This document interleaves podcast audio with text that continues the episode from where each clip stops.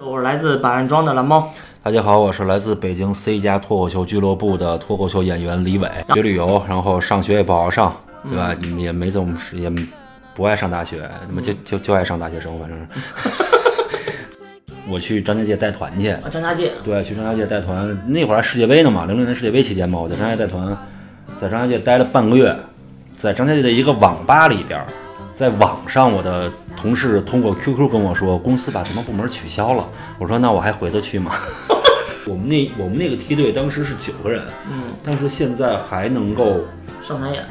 看还能够上台演的，加上我也就有俩，然后另外一个华华，他也好长时间没演了。我前段时间看他也上开放麦了，等于说，然后我们队其他演员都不知道干嘛去了。我回家跟我后来就跟我前妻说，我说你看，哎，我成脱口秀演员了，我是我记得我是三月六号那天签的约，你记得还真清楚，对，三月八号离的婚嘛，就脱口秀改变了我的生活吧。就这么快吗？就这 么快。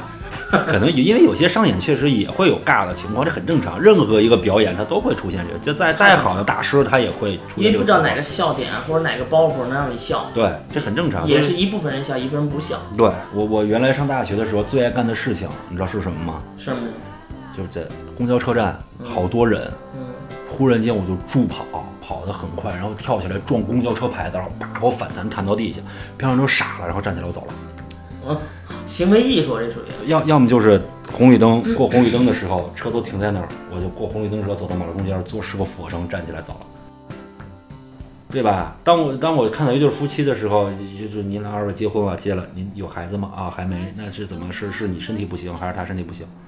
嗯，他们也会乐啊，乐的是什么？乐的是我啊啊，真的，他俩谁身体不行啊？ 对吧？或者是对二位你们孩子多大了？孩子啊，我孩子已经那个刚刚当父亲，我刚当父亲太好了，我也刚当父亲。